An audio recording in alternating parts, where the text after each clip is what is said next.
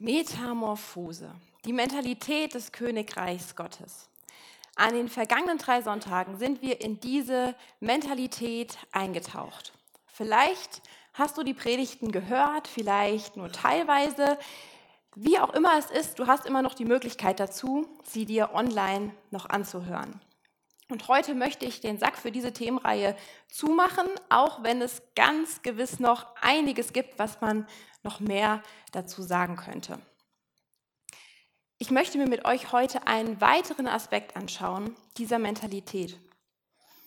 Selbstverantwortung statt Manipulation. Was lösen diese beiden Begriffe in dir aus? Selbstverantwortung statt Manipulation. Vielleicht einfach Erleichterung. Endlich redet sie mal zu den anderen. Es ist nicht so dein Thema. Manipulation gar nicht so und Selbstverantwortung ist überhaupt kein Thema, denn du bist ja voll der verantwortungsvolle Typ. Wenn so oder ähnlich deine Gedanken dazu sind, dann greife ich an dieser Stelle dem Überraschungsmoment voraus. Eventuell wirst du, zumindest ging es mir so in der Predigtvorbereitung, einen eher unangenehmen Moment heute Morgen erleben und dann hoffentlich aber auch einen sehr befreienden wenn du feststellst, es ist vielleicht doch mehr auch dein Thema. Ich möchte ganz mutig jetzt dafür beten. Gott bitten, dass er uns die Dinge zeigt, die noch im Verborgenen liegen, die wir noch nicht so präsent haben. Und wenn das auch dein Gebet ist, für dich ganz persönlich heute Morgen, dann bete mit mir und dann lass uns unsere Hände aufhalten, ganz bewusst, und Gott bitten, dass er uns das zeigt, was er heute Morgen hat für uns. Himmlischer Vater, ich danke dir, dass du hier bist, dass du spürbar bist, dass du dich uns zeigen möchtest.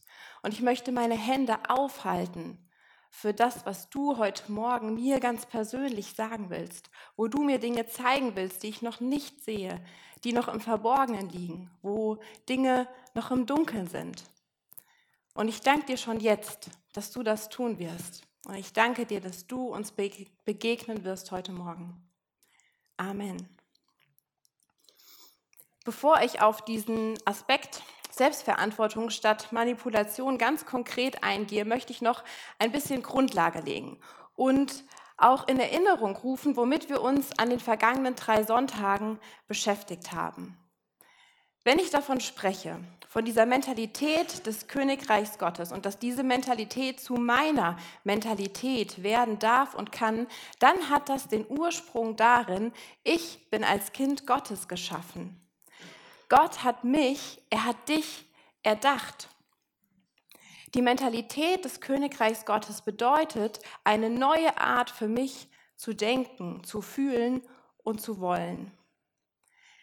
Wenn ich hinaustrete aus der Dunkelheit hinein ins Licht, und das Königreich Gottes ist Licht, weil Gott Licht ist, dann trete ich hinein in die Wahrheiten, die Gott über mir ausspricht. Seine Worte für mein Leben, für dein Leben sind so viel mehr als alles, was du vor Augen hast. Die Identität, die er dir gibt, ist unabhängig von dem, was du über dich denkst und fühlst. Du bist als sein Ebenbild geschaffen. Du bist eine neue Schöpfung. Du bist unendlich geliebt von deinem Schöpfer. Hier gilt nicht mehr, was du über dich denkst, sondern Gott. Und so vollzieht sich diese Metamorphose, diese Verwandlung hinein in die Mentalität des Königreichs Gottes. Das klingt in der Theorie sehr schön. Eine neue Identität, ein neues Denken, Fühlen und Wollen. Doch was mache ich mit all diesen Sätzen, die sich schon lange so tief eingebrannt haben in meine Seele? Vielleicht kennst du das auch. Du weißt diese Dinge theoretisch, die Gott über dich sagt und über dein Leben sagt.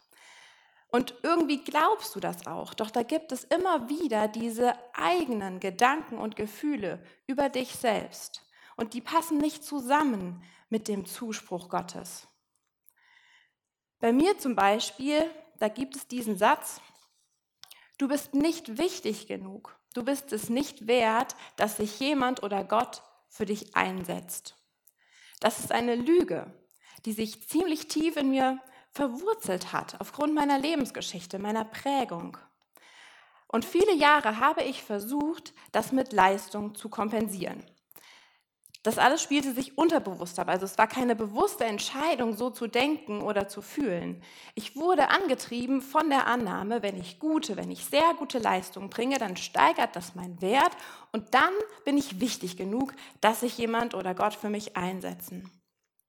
Mein Bemühen für gute Leistungen hatten jedoch nicht den von mir erhofften Effekt. Und so versuchte ich noch mehr zu leisten. Denn offensichtlich war es nicht genug. Und daraus folgte eine weitere Lebenslüge. Du musst besser werden. Du musst mehr leisten. Es muss erst perfekt sein. Ein Kreislauf, der mich letztendlich immer weiter weggezogen hat von den Wahrheiten, die Gott über mich und mein Leben hat. Und es kam so zu der in meinen Augen völlig logischen Schlussfolgerung, okay, offensichtlich bin ich nicht wichtig genug, wenn sich also keiner kümmert, dann muss ich eben für mich selber sorgen. Dann muss ich mich für mich selbst einsetzen. Da ich jetzt heute hier stehe, vermutet ihr es wahrscheinlich schon, hat sich etwas verändert. Nicht von heute auf morgen, sondern in einem Prozess, der auch nicht immer so unglaublich angenehm war. Aber ich bin total dankbar, dass Gott sich nicht einfach nur daneben gestellt hat und mich hat hängen lassen in meiner Prägung und in meinen Lebenslügen. Über Jahre hat er immer wieder geduldig gezeigt, dass seine Wahrheit über mich eine andere ist. Er hat mir den Mut geschenkt, zu reflektieren. Er hat mir den Mut geschenkt, anzuschauen, was passiert ist, zu bearbeiten und auch welche Lebenslügen daraus für mich resultiert sind.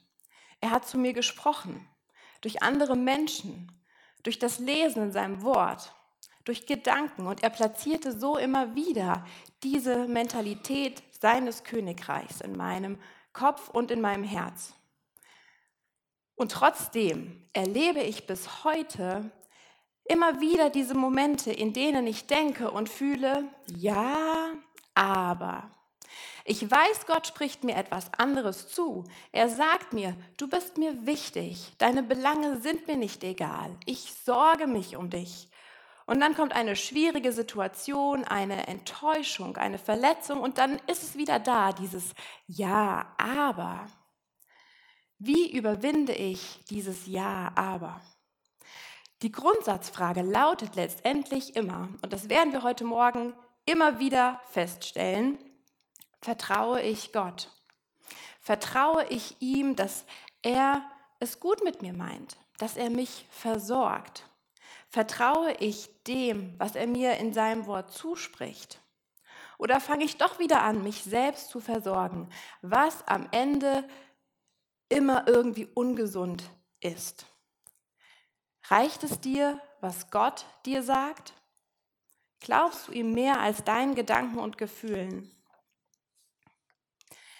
Ganz am Anfang in der Bibel lesen wir, wie die Schlange genau diese Frage nutzt, um Eva anzutreiben, um sie hinters Licht zu führen. Sie versetzt sie aus dem Licht hinein in die Dunkelheit, indem sie unterstellt, sollte Gott wirklich gesagt haben, sollte Gott wirklich gesagt haben, sie platziert dieses Misstrauen in Evas Herz. Sie platziert dieses Ja, aber. Wenn wir im Königreich Gottes unterwegs sind, dann sagt uns die Bibel zu, wir haben Zugriff auf alle geistlichen Segnungen. Das bedeutet, Gottes Segen, seine Ressourcen stehen uns offen zur Verfügung. Und trotzdem, so geht es mir zumindest, verkacke ich das Anzapfen an Gottes Ressourcen regelmäßig. Ein ganz simples Beispiel, das ist schon häufiger genau so vorgekommen. Ich bekomme vom Geist Gottes den Impuls, hey Doro, Bibel lesen hilft dir. Das ist eine richtig gute Sache. Einfach deswegen, weil du dich Gottes Wort, seinen Wahrheiten ausliest, weil du sie vor Augen hast. Das hilft. Ist ja eigentlich ganz logisch. Und was passiert? Ich versuche es aus eigener Kraft zu schaffen, ganz meiner alten Lebenslüge entsprechend. Ich mache mir einen Plan, ich mache daraus für mich eine Pflicht, ein Gesetz und dann bin ich am Ende frustriert, weil es nicht so flutscht, wie ich mir das erhofft hatte. Und dann empfinde ich es zu allem Überfluss auch noch als Bestätigung meines Misstrauens. Tja, flutscht nicht so, war die Idee wohl doch nicht vom Geist Gottes. Aber weder dieses Gesetze machen noch diese falschen Schlussfolgerungen von mir sind die Freiheit, in die wir als Kinder Gottes gesetzt sind. Und das Fiese und irgendwie auch Tragische bei diesen Dingen ist, dass sie so schön christlich und fromm angemalt sind und darum umso schwerer als Lüge oder Misstrauen zu entlarven. Mal ehrlich, wer würde denn einen Plan zum Bibellesen hinterfragen? Darum möchte ich betonen, es geht nicht darum, dass Bibellesen jetzt irgendwie schlecht ist, sondern dass mein Antreiber, meine Motivation, es aus mir selbst herauszuschaffen, nicht Gottes Idee dabei war. Wenn wir aus eigener Kraft an die Dinge herangehen, dann finden wir uns so schnell in Religiosität wieder. Und auch das ist nicht der Glaube, zu dem Gott uns beruft. Die Frage, die für mich auf der Hand liegt, ist also, wie mache ich es denn dann aus seiner und nicht aus meiner Kraft? Wie überwinde ich dieses immer wieder auftauchende Ja, aber in meinen Gedanken und Gefühlen? Vier Bibelstellen, vier Wahrheiten, die Gott uns in seinem Wort zuspricht, und die deutlich machen und die uns helfen können zu verinnerlichen. Die Mentalität des Königreichs Gottes können wir uns nicht selber einpflanzen. Diese vier Punkte können helfen, diesen Schritt ins Licht aus seiner Kraft zu gehen. Wahrheit 1. In Hesekiel 36 steht, und ich, das sagt Gott, ich werde euch ein neues Herz geben und einen neuen Geist schenken. Ich werde es tun, sagt Gott. Gott bewirkt es. Er ist der Aktive, nicht der Mensch. Der Mensch ist passiv an dieser Stelle. Gott ist der Geber. Er schenkt das neue Herz, die neue Identität, die neue Art des Denkens, Fühlens und Wollens. Und du darfst einfach sagen, ich brauche dich, Gott. Gott, bewirke du in mir, dass ich Sehnsucht nach dir habe. Bewirke du, dass ich dich suche, dass ich dein Wort erforschen will. Ich weiß nicht, wie es dir geht, aber ich höre schon ziemlich laut und deutlich dieses Ja, aber. Ja, aber das ist doch schon sehr weit gefasst und irgendwie allgemein. Und was will denn jetzt Gott in diesem Ganzen da von mir? Wahrheit 2. In Johannes 6 lesen wir, wie Jesus mit denen, die von ihm lernen wollte, da, die waren unterwegs zusammen und sie fragen Jesus dann, wie sollen wir denn, was sollen wir denn nach dem Willen Gottes tun? Und Jesus erklärt, das ist der Wille Gottes, das ist der eine Wille Gottes, das ist das Einzige, dass ihr an den glaubt, den er gesandt hat. Simpel, oder? Dein einziger Job ist Glaube. Glaube an Jesus und den Wahrheiten, die er über dich sagt. Das ist dein einziges To-Do, wenn du nach dem Willen Gottes für dein Leben fragst. Glaube.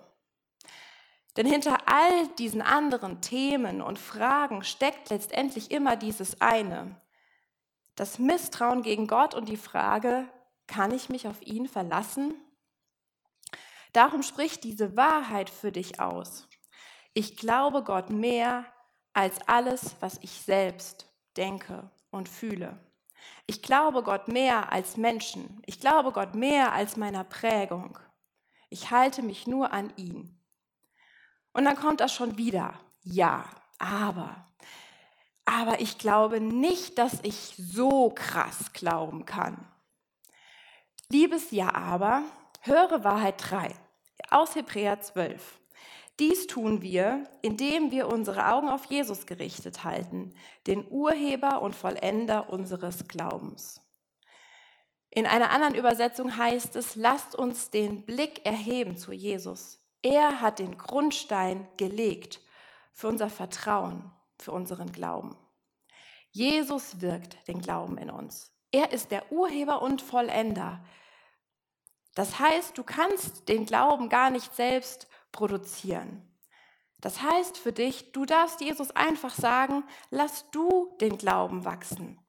Ich will offen sein dafür, mich deinen Wahrheiten aussetzen. Schaffe du den Glauben, damit Vertrauen diesen Raum einnimmt und das Misstrauen keinen Platz mehr hat und gehen muss. Und leise, aber doch noch hörbar höre ich dieses Ja.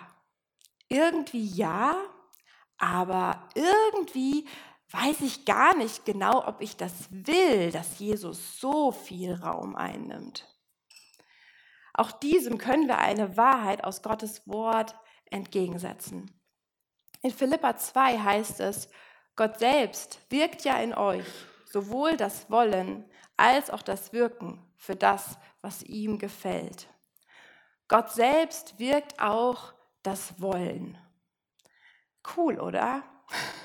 Also selbst wenn dein innerer Schweinehund zu groß ist. Ich bleibe mal bei dem Beispiel mit dem Bibellesen. Wenn du vielleicht sagst, oh, Bibel lesen, also ob ich das jetzt egal, ob am Handy oder so im Buch, auf Papier, das ist mir schon echt zu anstrengend. Und das stelle ich mir auch sehr mühsam vor. Und wenn ich ehrlich bin, habe ich eigentlich nicht so Bock drauf. Dann sagt dieser Vers deinem inneren Schweinehund, sogar dieses Wollen kann Gott schenken. Sei ehrlich zu Gott. Er weiß sowieso, was du denkst und fühlst. Du brauchst ihm da nichts vormachen. Bitte ihn ganz ehrlich, Gott, schenk mir das Wollen. Ich will gerade nicht. Wenn ich mir diese vier Wahrheiten vor Augen halte, dann muss ich feststellen, es gibt kein haltbares Ja-Aber. Es gibt keine echten Gründe, die mich schlussendlich abhalten können, wenn es darum geht, diesen Schritt ins Licht zu machen. Heraus aus dem Dunkeln, hinein in die Mentalität des Königreichs Gottes. Es ist eine Entscheidung, mich diesen göttlichen Wahrheiten auszusetzen, immer wieder neu, sie mir von Gott einprägen zu lassen. Es ist eine Entscheidung, mein Ja, aber vor Gott ehrlich auszusprechen und loszulassen. Und dort, wo ich das Loslassen nicht kann, seine Hilfe dafür zu erbitten, auch wenn es am Ende das Wollen ist. Nutze diese Zusagen Gottes. Bleib dabei, auch wenn du dich mal nicht danach fühlst. Je mehr Raum Gottes Wort in dir einnimmt, desto mehr kannst du den Stimmen deiner Seele und auch den Stimmen deiner Umwelt die Schranken weisen. Du kannst sagen, stopp. Ich weiß, Seele, du fühlst das jetzt vielleicht gerade nicht so, aber mein Gott sagt mir zu, Wahrheit, eins, zwei, drei, vier. Klingt vielleicht irgendwie albern, so mit seiner Seele tatsächlich zu sprechen. Aber aus eigener Erfahrung weiß ich, dass das wirklich prägt und dann auch Wirkung hat. Der Mensch lernt durch Wiederholung. Das ist allgemein bekannt. So funktioniert unser Gehirn. Und ich glaube, so funktioniert auch unsere Seele. Die Seele muss erst lernen, neu zu wollen, zu denken und zu fühlen. Diese Entwicklung wird sich nicht von heute auf morgen vollziehen. Sag deiner Seele daher diese Wahrheiten immer wieder zu. Ich möchte einfach ein paar Beispiele nennen für solche Wahrheiten, die helfen können, deiner Seele das zu kapieren. Wahrheiten, die Jesus uns in seinem Wort zuspricht. Du bist eine neue Schöpfung. Du bist befreit aus der Herrschaft der Finsternis. Du bist ein Kind Gottes. Du bist erwählt, heilig und geliebt. Du bist fähig, alles zu tun durch Jesus, der dich stärkt. Gottes Wort hat noch so viel mehr Wahrheiten für dich und dein Leben. Hilf deiner Seele durch diese Zusprüche, in diesem Lernprozess hinein in die Mentalität des Königreichs Gottes zu wachsen. Das ist die Grundlage. Manche dieser Punkte bis hierher waren dir jetzt vielleicht bekannt. Du dachtest, ja, kenne ich, haben wir doch jetzt die letzten Sonntage gehabt oder wusste ich sowieso schon. Umso besser, denn wir lernen ja durch Wiederholung. Unsere Seele lernt durch diese Wiederholung. Und diese Basis ist mir total wichtig, damit wir uns jetzt nochmal diesen spezifischen Aspekten der Mentalität des Königreichs Gottes zuwenden können. Selbstverantwortung statt Manipulation. Und dafür habe ich euch einen längeren Bibelabschnitt mitgebracht. Ich werde beim Vorlesen dann immer mal so Einwürfe machen, weil wir ihn uns nicht komplett im Detail anschauen können. Ich lese aus dem Galaterbrief Kapitel 5, die Verse 16 bis 25. Lasst den Geist Gottes euer Verhalten bestimmen. Dann werdet ihr nicht mehr den Begierden eurer eigenen Natur nachgeben. Die meisten Bibelübersetzungen schreiben hier den Begierden des Fleisches. Das Fleisch stand in der damaligen Sprache und Kultur sinnbildlich für die Natur des Menschen, wie sie ist, wenn der Mensch ohne Gott lebt, wenn er nicht in dieser Mentalität des Königreichs Gottes unterwegs ist. Denn die menschliche Natur richtet sich mit ihrem Begehren gegen den Geist Gottes und der Geist Gottes richtet sich mit seinem Begehren gegen die menschliche Natur. Die beiden liegen im Streit miteinander und jede Seite will verhindern, dass ihr das tut, wozu die andere Seite euch drängt. Es streiten also permanent dieses eigene Denken, Wollen und Fühlen gegen das neue, verwandelte Denken, Wollen und Fühlen, wie es nach Gottes Mentalität aussieht. Wenn ihr euch jedoch vom Geist, Geist Gottes führen lasst, steht ihr nicht mehr unter der Herrschaft des Gesetzes. Im Übrigen ist klar ersichtlich, was die Auswirkungen sind, wenn man sich von der eigenen Natur beherrschen lässt. Also welche Folgen im Leben, im Verhalten von jedem von uns auftreten werden, wenn wir eben nicht in dieser Mentalität des Königreichs Gottes unterwegs sind. Diese Auswirkungen sind, so, Sexuelle Unmoral, Unreinheit, Ausschweifung, Götzendienst, Zauberei, Feindseligkeiten, Streit, Eifersucht, Wutausbrüche, Rechthaberei oder Selbstsucht, Zerwürfnisse, Spaltungen, Neid, Trunkenheit, Fressgier und noch vieles, vieles andere, was genauso verwerflich ist. Die Frucht hingegen, die der Geist Gottes hervorbringt, besteht in Liebe, Freude, Friede, Geduld, Güte, Treue, hier im Sinne von Glauben, Rücksichtnahme und Selbstbeherrschung. Da wir also durch Gottes Geist ein neues Leben haben, wollen wir uns auch jetzt auf Schritt und Tritt von diesem Geist bestimmen lassen. Okay, erstmal durchatmen. Es gibt ein System. Die Bibel nennt es Fleisch oder hier im Text unsere eigene, unsere menschliche Natur. Und dieses System will mich immer wieder aufs Neue weg vom Licht hinein in die Dunkelheit ziehen. Weg von Gott und seinen Gedanken und Wahrheiten, weg von dieser Mentalität des Königreichs Gottes. Wenn ich diesen Text für mich lese, wenn ich diese Liste lese, dann empfinde ich das als echte Herausforderung. Denn ich muss ganz offen gestehen, ich erkenne mich in einigen Punkten dort wieder, ohne dass ich da lange drüber nachdenken muss. Vielleicht geht es dir auch so. Und dann gibt es dann noch einige Punkte, wo ich mich nicht so sehe oder vielleicht auch einfach nur noch im Dunkeln tappe. Das Großartige ist, es muss nicht so bleiben. Der Heilige Geist kann mir zeigen, wo ich in diesen oder auch anderen Punkten nicht im Licht stehe, sondern noch in der Dunkelheit bin. Ich habe jetzt nicht mehr die Zeit und ich glaube, wir haben nicht die Konzentration, jetzt diese ganzen Punkte einzeln abzuhandeln. Ich möchte daher einfach nur beispielhaft auf zwei Punkte dieser aufrüttelnden Liste näher eingehen. Götzendienst und Zauberei.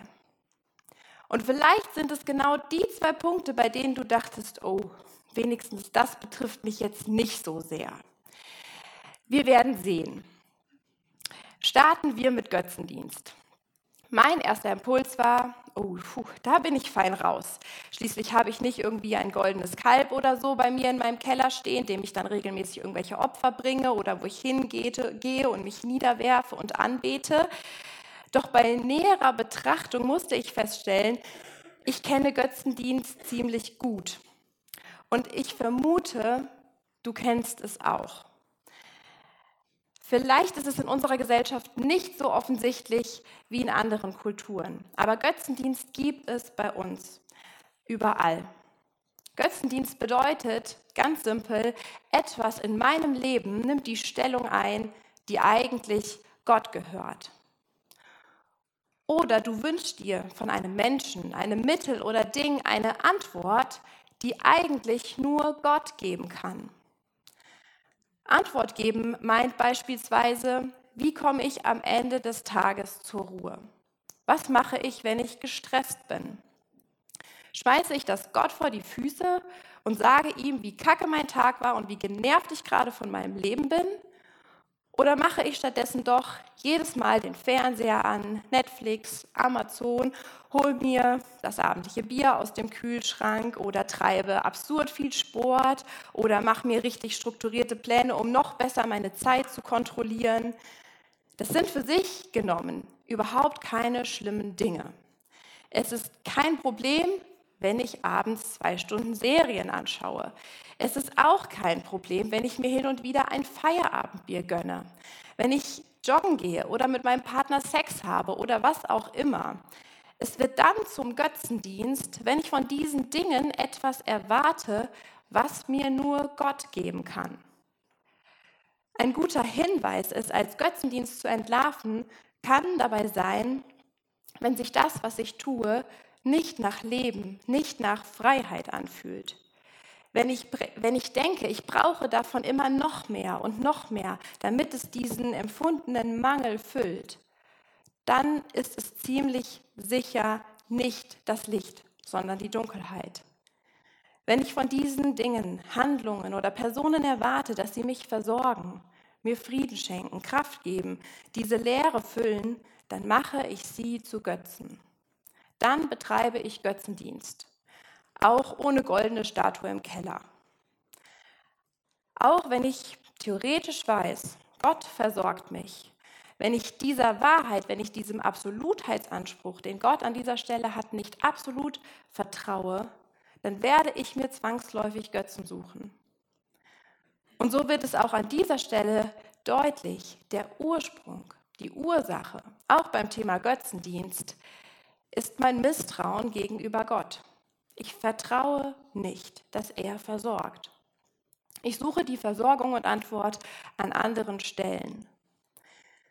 Ich möchte es noch persönlicher deutlich machen an meinem Beispiel vom Anfang. Meine Lebenslüge war, ich muss gute Leistungen bringen, dass ich wichtig bin, damit andere oder auch Gott sich für mich einsetzen. Wo ist dabei denn der Götzendienst? Leistung war der Götze, den ich angebetet habe. Von Leistung habe ich erwartet, dass sie den Mangel in mir füllt, dass ich mich durch sie wichtig genug und wertgeschätzt fühle. Und für Leistung habe ich darum alles eingesetzt, was ich hatte, an Zeit und an Energie. Und das konnte und das kann super christlich, super fromm aussehen. Ich kann mich auch in meinen Gemeindediensten oder in meinem sozialen Engagement verlieren, getrieben von der Motivation zu leisten.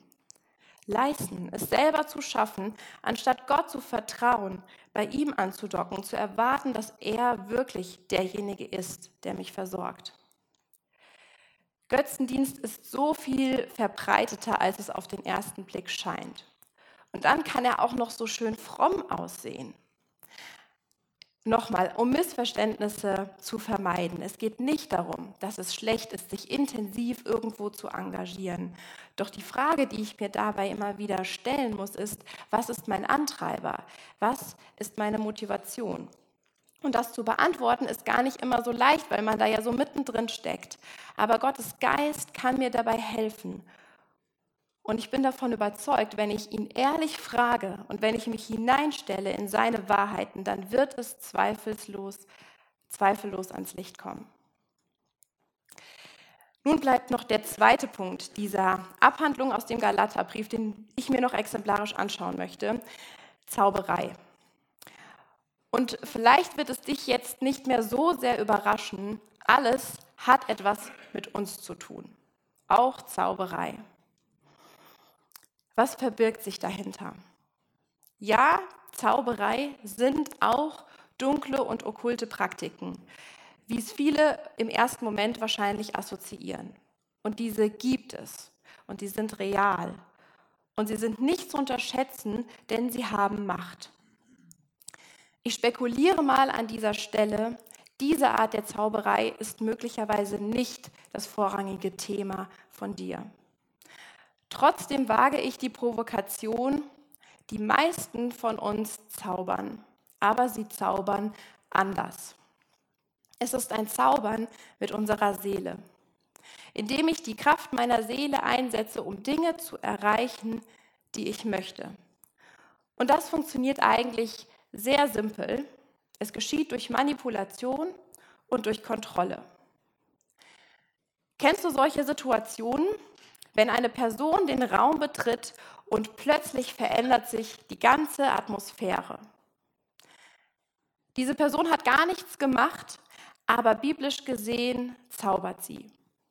Beispielsweise, indem sie es schafft, allen anderen im Raum ein schlechtes Gewissen zu machen und sie so dazu zu bringen, das zu tun, was sie will.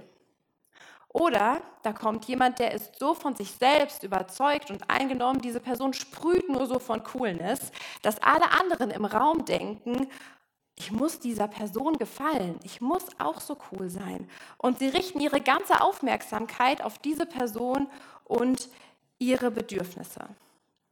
Das läuft bei dieser Person, der Aktiven, die in den Raum reinkommt, und bei allen anderen, die schon im Raum sind, den passiv Beteiligten, häufig vollkommen unbewusst ab. Zaubern bedeutet schlicht und einfach, ich will meinen Willen, meine Ideen durchdrücken, indem ich kontrolliere, indem ich versuche, bewusst oder auch unbewusst die Kraft zu übernehmen. Unserer menschlichen Natur entsprechend versuchen wir immer wieder zu beeinflussen, damit unser Wille geschieht. Wir fangen an zu manipulieren, versuchen krampfhaft zu kontrollieren, die Dinge irgendwie zu steuern, weil wir uns nicht auf Gott verlassen, sondern versuchen, Menschen zu bewegen, das zu tun, was wir wollen oder meinen zu brauchen. Wie gesagt, vieles davon läuft unbewusst ab, was im Übrigen keine Entschuldigung darstellt, sondern einfach nur eine Erklärung ist. Es sind Muster, die häufig etwas mit unserer Prägung zu tun haben. Strategien, die wir über viele Jahre erlernt haben, wie wir zum Beispiel gut aus unangenehmen Situationen herauskommen. Mein Streitverhalten kann zaubern sein. Wenn ich in einem heftigen Streit immer den Raum verlasse, dann denkt das Gegenüber, oh nein, was macht sie jetzt wohl? Sollte ich nachgehen? Sollte ich alles zurücknehmen, was ich gerade gesagt habe? Ich kann durch Schweigen zaubern. Ich kann durch Sexualität zaubern. Ich kann dadurch zaubern, dass ich mich selbst immer in die Rolle des Opfers begebe. Ich manipuliere so, indem ich mich dadurch aus der Verantwortung nehme und dem Gegenüber die Schuld in der Rolle des Täters einfach überstülpe, sein Mitleid versuche zu aktivieren. Meine Seele denkt dabei, ich muss es mir selbst nehmen. Ich muss kontrollieren. Meine Seele vertraut nicht Gott. Sie misstraut Gott. Das ist ein System, Teil unserer eigenen Natur. Und dieses System ist massiv ungesund. Es ist falsch und es nährt sich von Lügen. Auch wenn sich vieles unterbewusst abspielt und in irgendwelchen Überlebensstrategien und Mechanismen ausdrückt, Zauberei ist ein krankes System. Zauberei bedeutet, und das führt mich wieder erneut zu dieser Grundsatzfrage, ich habe Misstrauen gegenüber Gott. Ich glaube nicht, dass er versorgt. Deswegen habe ich Angst, zu kurz zu kommen und deswegen kontrolliere oder manipuliere ich. Im ersten Buch Samuel spricht der Prophet zum König Saul und erklärt ihm, warum sein scheinbar banaler Ungehorsam in einer speziellen Situation trotzdem so gravierend ist. Und Samuel erklärt Saul, Auflehnung ist so schlimm wie die Sünde der Zauberei und Eigensinn ist so schlimm wie Götzendienst.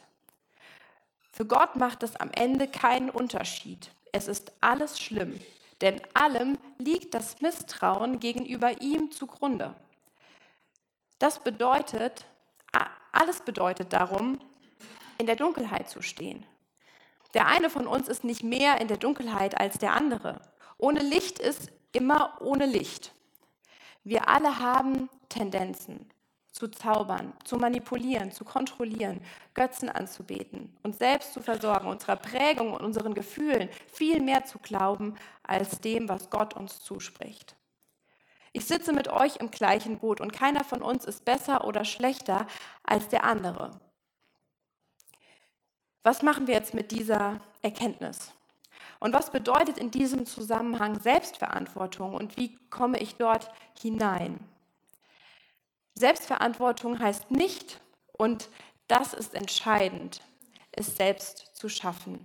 Ich hoffe, das ist wirklich deutlich geworden. Selbst schaffen funktioniert nicht.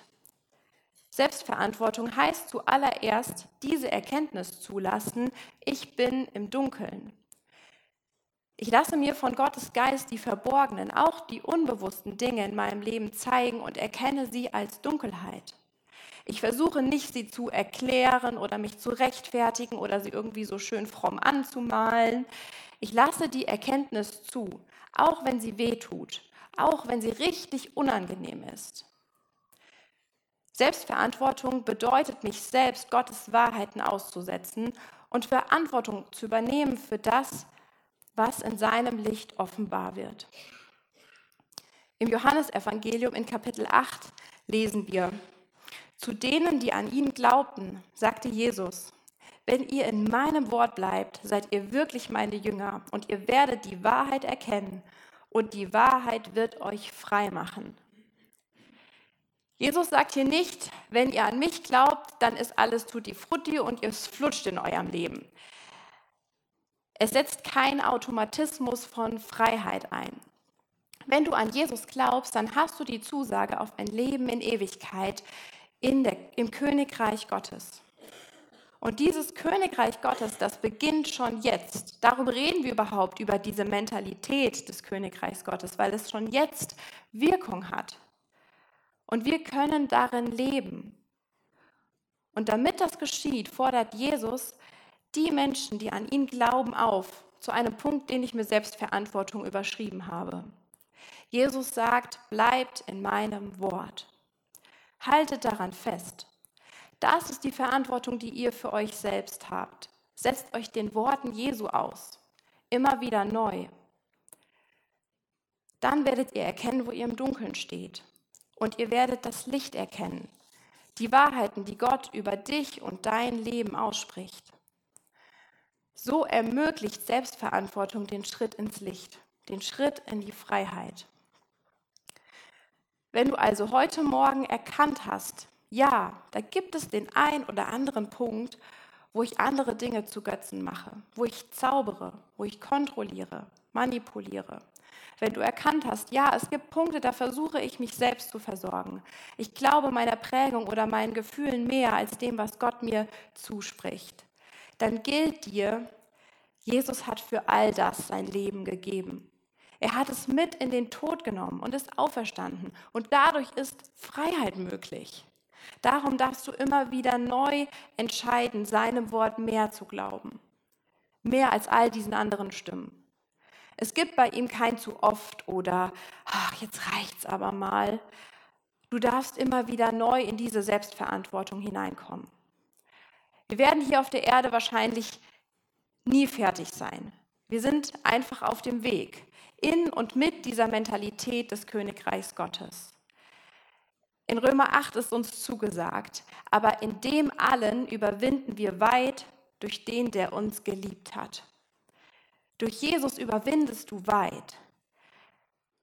Nicht nur gerade so, sondern weit darüber hinaus. Das ist die Wahrheit, die dir gilt. Egal, wie es sich jetzt vielleicht anfühlt, egal, wie viel Dunkelheit du vielleicht fühlst. Und darum möchte ich dich zum Abschluss noch einmal an diese vier grundlegenden Wahrheiten erinnern. Für den Schritt heraus aus dem Dunkeln, heraus aus dem Misstrauen, heraus aus dem Getriebensein, dich selbst zu versorgen, heraus aus Kontrolle und Manipulation. Stell dich ins Licht, in diese Wahrheiten Gottes Gott wirkt deine Verwandlung. Er wirkt sie. Sprich es aus. Gott, ich brauche dich. Das Einzige, was Gott sich von dir wünscht, ist, glaube ihm. Vertraue ihm, seinem Wort. Das ist deine Selbstverantwortung. Und auch darin bist du nicht auf dich gestellt. Jesus wirkt den Glauben. Bitte ihn, Jesus, schenk mir den Glauben, schenk mir das Vertrauen dort, wo ich es nicht kann. An manchen Aspekten unseres Krankensystems hängen wir vielleicht. Wir wollen sie gar nicht loslassen, weil sie so super funktionieren oder weil sie schon so lange Teil von uns sind, dass wir uns gar nicht vorstellen können, wie das anders geht. Dann sage Gott, schenk mir das Wollen. Wir werden jetzt mit Liedern vor Gott sein. Lieder sind Gebete, Bekenntnisse. Und vielleicht helfen sie dir, das ein oder andere zu formulieren, für das du keine eigenen Worte hast. Nimm dir diese Zeit, vor Gott zu treten und dir seine Wahrheiten zusprechen zu lassen. Gott zu fragen, wo brauche ich diesen Schritt ins Licht? Wo brauche ich den Schritt in die Selbstverantwortung? Wo tappe ich vielleicht noch im Dunkeln? Hier vorne sind der Arne und die Jennifer und die möchten dir Gottes Segen zusprechen. Die möchten mit dir und für dich beten, dort wo du es vielleicht noch mal brauchst, dass einfach ein Gegenüber es dir zuspricht. Gott lädt dich ein, hineinzutreten in sein Licht. Ich möchte beten. Jesus, ich danke dir, dass du Licht bist und dass wir in deinem Licht stehen dürfen und dass dein Licht Dinge offenbart, die wir selber nicht sehen. Dass dein Licht Dun Dunkelheit, dass vor deinem Licht die Dunkelheit weichen muss. Und ich möchte dich bitten, dass das jetzt geschieht, dass du uns das spüren lässt, wie dieses Licht von dir das Dunkel hell macht und wie wir das loslassen können, woran wir noch hängen und wie wir das abgeben können, was uns so schwer fällt. Hilf uns dabei an den Stellen, wo uns das Wollen fehlt. Hilf uns an den Stellen, wo die Angst noch so groß ist. Sei du derjenige, der wirklich dieses Licht groß macht in unserem Leben. Amen.